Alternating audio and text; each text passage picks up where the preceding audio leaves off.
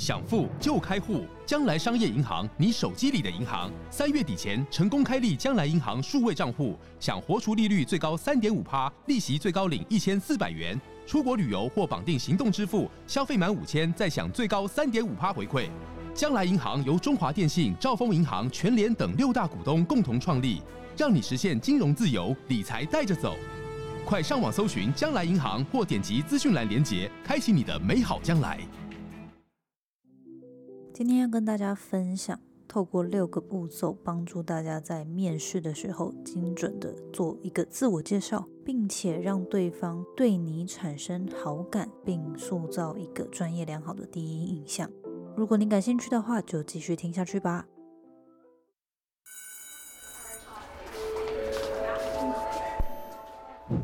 Hello Hello，我是 Janet。你的人生还没有下课，因为我将在这里跟你分享那些学校没教的事。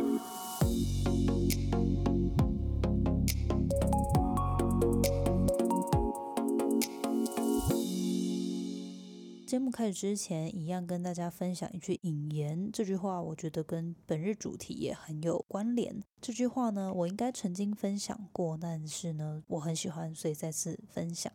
他说：“People will forget what you said, people will forget what you did, but people will never forget how you made them feel。”这句话就是说，人们在未来有可能会忘了你对他们到底说过什么话。或者是做过什么事，但是呢，人们永远不会忘记你是让他们产生什么样的感觉。那我自己真的觉得这句话很有感哦，就是很多时候对于有些人，就是你可能联络一阵子之后你会失联，可是呢，有些时候就是失联久了，你会真的想不起来到底这个人他是曾经因为做过什么事，或者是他到底说了什么，让你就是对他很有好感，或者是对他很厌恶。这句话就是非常精辟。常常我们要注意的，并不是说，诶，我们在谈吐言语上面是不是真的能够用多么聪明、多么好听的字词，而是说，当你说出每句话，你做的每一件事情，到底让对方产生什么样的感觉，这个感觉才会留下来。实际上，外在的这种东西，对于人的人心是很容易健忘的。所以呢，我觉得这句话也跟大家分享。让大家记得要去反思自己的行为举止，到底带给别人有什么样的感受哦。好，那今天进入正题，想要跟大家分享，因为近期很多人应该都有在面试，不管是学校的口试啊，或者是说，诶已经准备进入职场在面试实习，或是你想要真正踏入职场在面试新工作，都会有需要自我介绍的场合。那我觉得很多时候，像我自己，就是 Janet 本身在大学的时候，我觉得我也没有正式的学习到底怎么样做一个精准的自我介绍。呃，我们会有机会学习怎么样介绍自己的身家背景，或者是说，诶，我的学经历等等。可是进入职场之后多年，我就发现，其实很多时候学校教的，并不是真的在职场里面对方会想要听到的。尤其就是商务场合啊，或者是你在不同的场合，其实应该要有不一样的自我介绍方式。所以今天呢，我觉得主要针对在面试的场合上，你可以透过哪六个步骤，帮助自己打造一个很良好的第一印象，让对方对你产生好感，并且想要进一步的跟你深聊下去，或者是说，诶，给你第二次面试机会。我们就正式的进入这六个步骤的分享。好，那第一个步骤常常很多时候被忽略哦，那就是开头的问候。这个问候呢，其实在美国的时候啊，因为很多时候我们在面试之前，尤其是职场上面的面试，其实你在面试之前常常会知道说，诶，你准备要跟你面试的对象他的名字是什么。所以常常我们会先到 LinkedIn 领英这样子的页面，先稍微了解一下，哎，对方他的资历啊，跟可能这个组里面有谁在做些什么事情，在面试上面的时候可以更加的精准。所以在台湾的时候，我觉得主要就是开头问候这边指的是你在开始面试之前，就是正式直接跳进开始介绍自己之前，可以非常简短的用三到五秒跟大家问个好。如果你知道对方的来头，或者是你知道对方是谁的话，你可以直接讲说：“哎，某某教授你好，或者是说某某主管、某某总经理等等。”非常开心今天有这样的机会可以跟大家介绍我自己，还有有这样的机会可以来面试。虽然说这只是一个三到五秒的举动，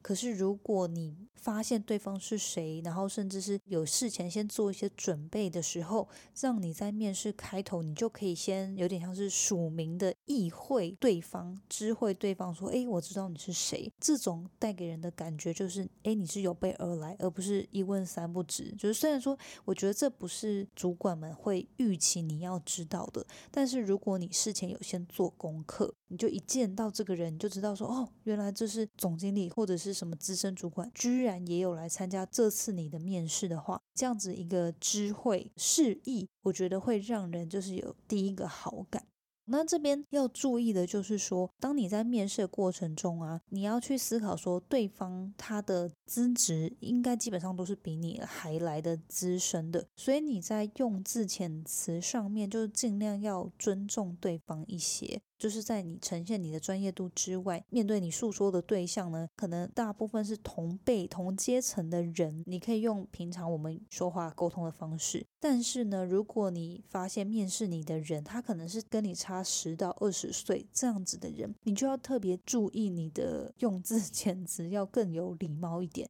对对方就是表示尊重哦。那另外，当我们在面试的时候，一定基本上会是一个比较正式严肃的地方。大家的用词呢，也就是尽量你就不要过度随意。那时间上面的话，一般来说，你收到面试通知，应该都会告诉你说，哎，整个流程可能你是半小时，还是一小时，还是整个流程大概你会知道，可以拿捏你的自我介绍的时间拿捏要多久。这部分一般来说，我觉得自我介绍，如果你是后面还有很多问题的话，那自我介绍的部分，我觉得大概就是在三分钟左右简述就可以。那后面可能就是让面试官针对你履历上面他感兴趣的部分，就是可能针对你做什么专案啊，他再详细的去问就可以。那除非是说，可能面试他本身就有先告诉你说，哎。前面可以准备一个十分钟的自我介绍之类的，那你就可以依照面试的要求去做一个准备。那第一步骤就是开头问候这部分呢，就可以很快速让人家觉得你是否有备而来。第二步呢，就是要讲你的姓名跟背景嘛。在这一块呢，一般来说，大部分的人都知道大概可以说些什么。那我觉得可以提醒大家的，就是说，你不用非常非常细的去背，好像你履历所有的战机，而是应该要针对每个你面试的职缺呢，去思考你履历上面有相关的作品，或者是说一些数据来强调、去强化。在这边的话，就是主要告诉大家说，哦，你可能学历背景啊，然后曾经在哪边待过等等，就是简述就好。那主要就是要在背景这一块是要针对对方感好奇，甚至是就说，哎，这个职缺特别有相关的东西去分享、去琢磨就好。第二个也想要提醒，就是因为很多时候可能有些人会紧张，因为我有遇到过，就有些人他可能一紧张，所以他就并没有很正式的跟对方讲说，哎，我叫什么名字，我的背景是什么，就是他可能就直接就是进到主题。但我觉得还是要提醒大家，哎，你开始面试之前要记得多做 几次深呼吸，让自己心比较沉静下来之后呢，一进去就是先问候对方，介绍自己的。姓名，简述你的背景，这边就带到第三个，我觉得第三步骤就是要讲你的职业跟专业领域这一块，这一块应该基本上都会是面试的过程中最重要想要知道的部分，所以这一块一定要特别的去修饰，然后演练。这部分的话，就是当然就是你要去讲说你工作过去的，比如说你学业里面相关的专长，或者是你曾经工作过的一些经验的分享。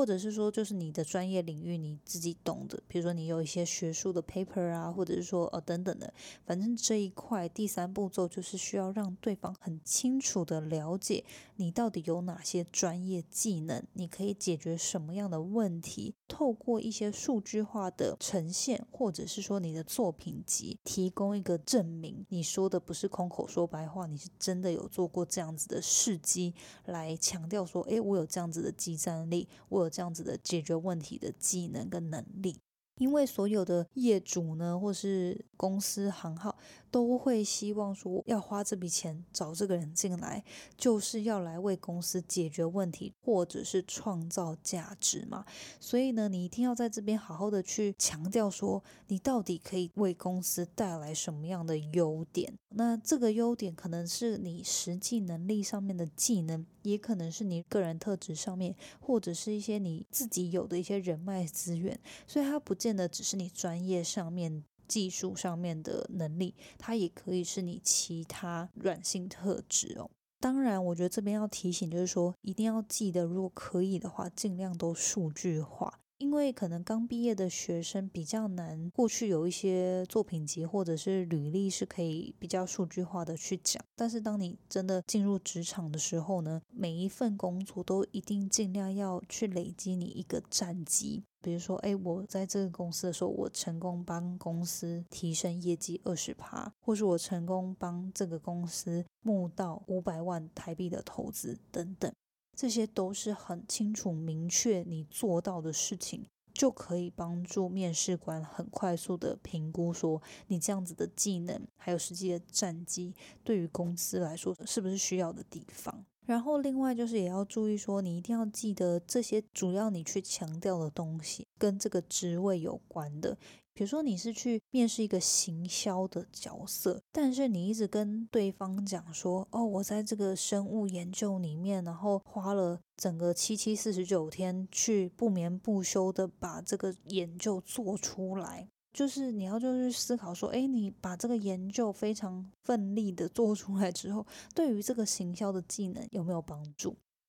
这个就是要去思考说，哎，你或许过去有做过两到三个专案，那这些专案你要去挑，说其中有代表性的一些特质是跟这个职位想要找的人才技能有关的，那去琢磨去发挥跟分享。那第四步骤呢，就是也可以分享你的兴趣跟爱好。我觉得这边呢是可以帮助面试官增加他跟你的一些共鸣。除了你的专业技能之外，当然我觉得面试官对你的履历有一些疑问，那厘清之后，那你也可以带到你的兴趣爱好是什么。那我觉得这边呢，你就是可以去分享一些你自己真的个人很喜欢做的事情。比如说阅读啊、运动啊、旅行啊，或者是其他你很热爱的活动。那我觉得，虽然说我这边举例好像很死板，可是我觉得你可以真的就是依照你的兴趣爱好去思考，有没有什么东西可以分享。只是说要非常强调，就是你要去注意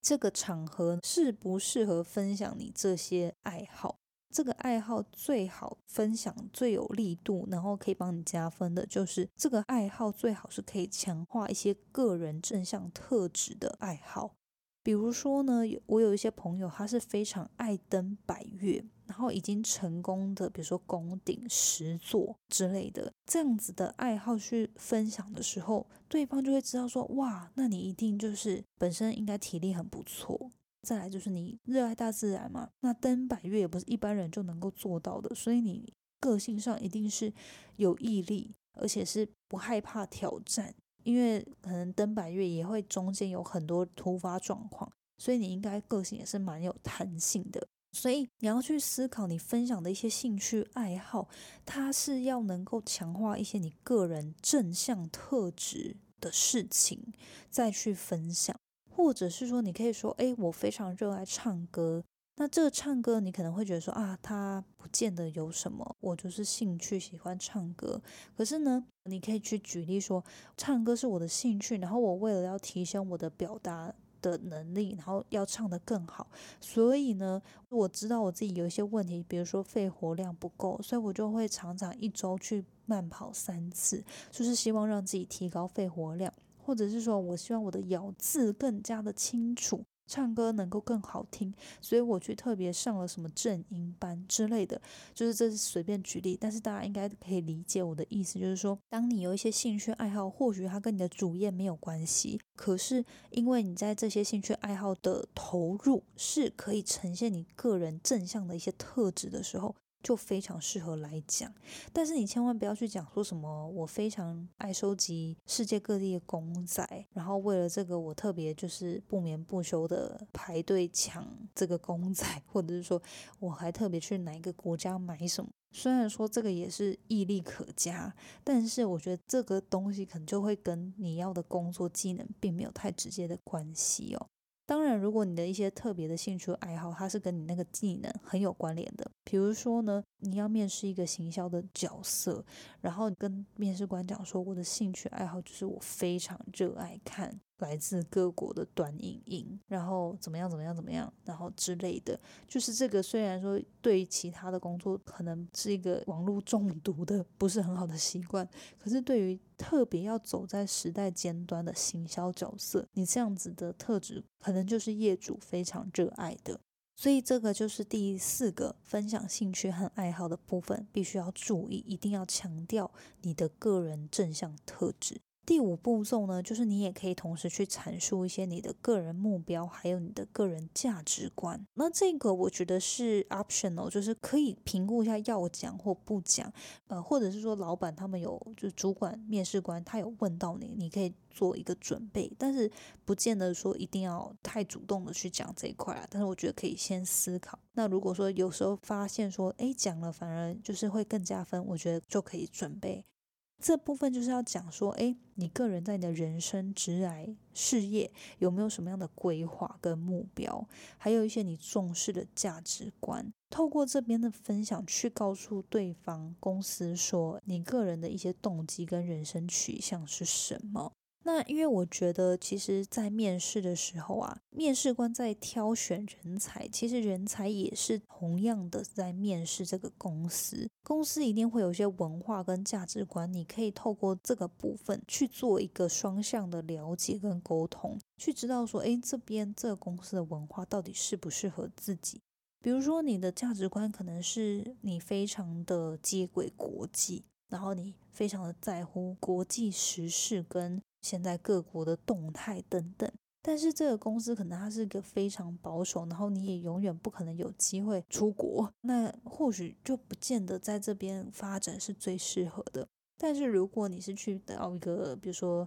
一个新创公司，或者说这个职位常常有出差外派的可能性，或许就可以这样子去评估，说跟你个人职来想要的发展达到的状态，还有你的个人的目标、重视的价值观，相较这个公司或这个职位是不是有雷同或相似，至少那个方向要比较一致。好，那这样的话，我觉得后续你真的进到这个职位也会。待得比较长久，待得比较快乐。第六步骤呢，这个我觉得比较偏向是新鲜人比较不会想到可以分享的。第六个步骤就是你可以去分享个人的一些期望，还有对于面试官们的感谢，然后最后再提醒一下，就是有点像是在梳理一下，帮面试官回忆一下你前面可能过去半小时、一小时面试当中带到你个人可以为公司提供的价值。好，那这部分呢，就是因为已经到了面试的尾声，有些面试官他可能会主动问你，诶，那你对于这个职位有没有什么想法，或是你对于薪水啊，或者未来的这个职位的发展有没有什么问题等等，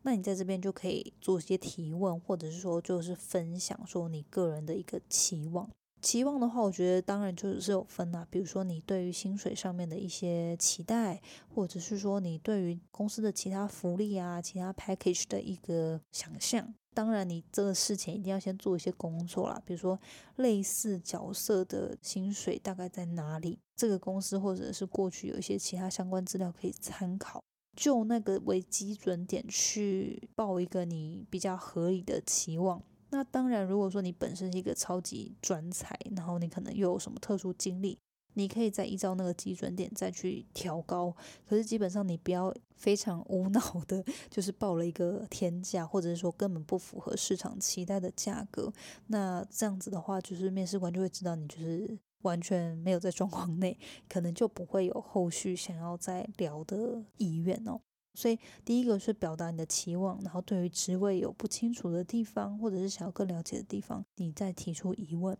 还有就是说，也要帮面试官复习一下，诶，你到底可以为这个公司这个角色提供什么样的价值？像刚刚说的，就是你的个人的专业技能，或者是说你有一些软性的资源或人脉，你相信会为这个角色或公司带来很有帮助的话，你可以在这边快速的用几句话在帮面试官做一个复习。最后的最后，就记得一定要感谢面试官花这个时间来跟你面谈，然后有这个机会，你可以认识到他们。至少我觉得这样子的感谢呢，虽然说是一个很简单的 gesture，很简单的一个一句话，可是当你有讲跟没讲，还是有一点差异的。我觉得试出一个很好的善意，然后也会建立一个良好的印象，就是说，哎，至少你是很珍惜这一次机会的。不管未来有没有真的录取，你至少沟通的桥梁呢是有一个 美好的完结。那未来或许时机对了，或者是说，哎，还有其他工作机会，你也不会因为有些时候就是很多不可控的因素，可能不见得真的会录取。但是至少这个桥梁，还有这个第一次这个面试的关系观感都是良好的状态下，未来说不定都还有其他的可能性。所以总结以上这个六个步骤呢，希望提供大家一个架构，让你在面试的时候可以更精准的提供一个自我介绍。快速的复习一下，第一个就是要记得开头做问候。如果你事前有先做准备，了解面试官是谁的话，都可以特别的去依照对方的名字跟称谓做一个示意哦。第二个就是要清楚的表达自己的姓名跟背景。这边的话，一定要记得说，你不要死板板的重复你的履历上面全部一样的资讯，而是要针对那个职位去强调对方会感到好奇的地方。第三步骤，去阐述你的职业、你过去的经历，还有专业领域的技能。这边要注意的就是，记得如果能够用数据化的方式强化的话，对方就会对你更有记忆点。然后也要记得，就是说你分享的这些技能啊、专长都要环绕，最好都是环绕在跟本次你面试有关的这个职位的相关技能跟经验去做分享。第四步骤呢，你也可以去分享一些你的兴趣跟爱好，帮助面试官跟你产生一些共鸣，让对方觉得说哦，你不是只是死板板的一个人。好，那这边的话就是一定要记得，你分享的爱好、兴趣一定是要能够强化你个人正向特质的事情。如果说没有的话，这部分也没有一定要分享。第五步骤就是你也可以跟面试官分享你个人的人生目标、职业的目标跟一些价值观。这一步骤也是一个可以 optional，就是你可以放也可以不放。那我觉得这部分比较偏向是你可以询问，比如说公司的一些文化，还有整个团队工作的氛围，然后在这边工作和生活的平衡等等的。自己同时内部也可以去评估说，诶，这个工作发展的潜能，这个职位的潜能，跟你自己的人生目标有没有同一个方向？同时也可以去评估说，假设这个公司可能是有一个很明确的正式倾向啊，或者一些价值观，那你是否认同？哦，那这些都是不见得就是你不要当下就表现出不认同，可是。当你有去询问的时候，你才知道说，诶，可以评估一下这份工作，如果你真的录取，是不是真的跟比如说自己认同的事情是一致的，这样工作起来也会比较顺利。最后呢，就是要记得去询问关于职缺相关的一些问题，然后表达你对于这个职位的期望，不管是对于薪水或是相关的福利、工作模式等等。当然，最后也可以快速的再帮面试官做一个统整跟复习，你个人可以为这个职位提供的价值。最后的最后，就记得感谢面试官花这个时间给你这个机会来做这一次的会谈。好，那相信如果你能够很妥善的把这六个步骤完成呢，基本上呢会打造一个蛮良好的第一印象，而且是很专业的一个形象哦。所以就希望说，对于最近有面试需求的人呢，能够透过这六个步骤，更加的精准的自我介绍。假设你目前本来就已经有做好一个自我介绍的模板，那你可以透过这六步骤去检查一下，诶，这个自我介绍有没有可以更优化的地方。祝福大家近期有要面试，都可以顺顺利利的清楚表达自己，然后找到合适的工作。另外呢，我也有做了一个电子的模板，把这六点呢很明确的列出来，那大家也可以直接去下载使用。如果你有想要拿这个模板的话呢，也欢迎你透过资讯栏的连接，只要输入 email 就可以免费下载这个模板。有需要的话就使用，如果没有，就是你听的过程中你已经有做一些笔记的话，你也不用特别去下载。那就希望今天的内容对于大家有帮助喽。我们下周见啦，拜拜。谢谢你今天的收听。如果喜欢今天的节目，欢迎你到 Apple Podcast 帮我打五颗星给予鼓励。希望收到我更多的分享，你可以在 IG 上搜寻 Janet Lin，我的账号是底线 J A N E T 点 L I N 底线。所有的详情都可以在资讯栏中找到哦。那我们下次见喽，拜拜。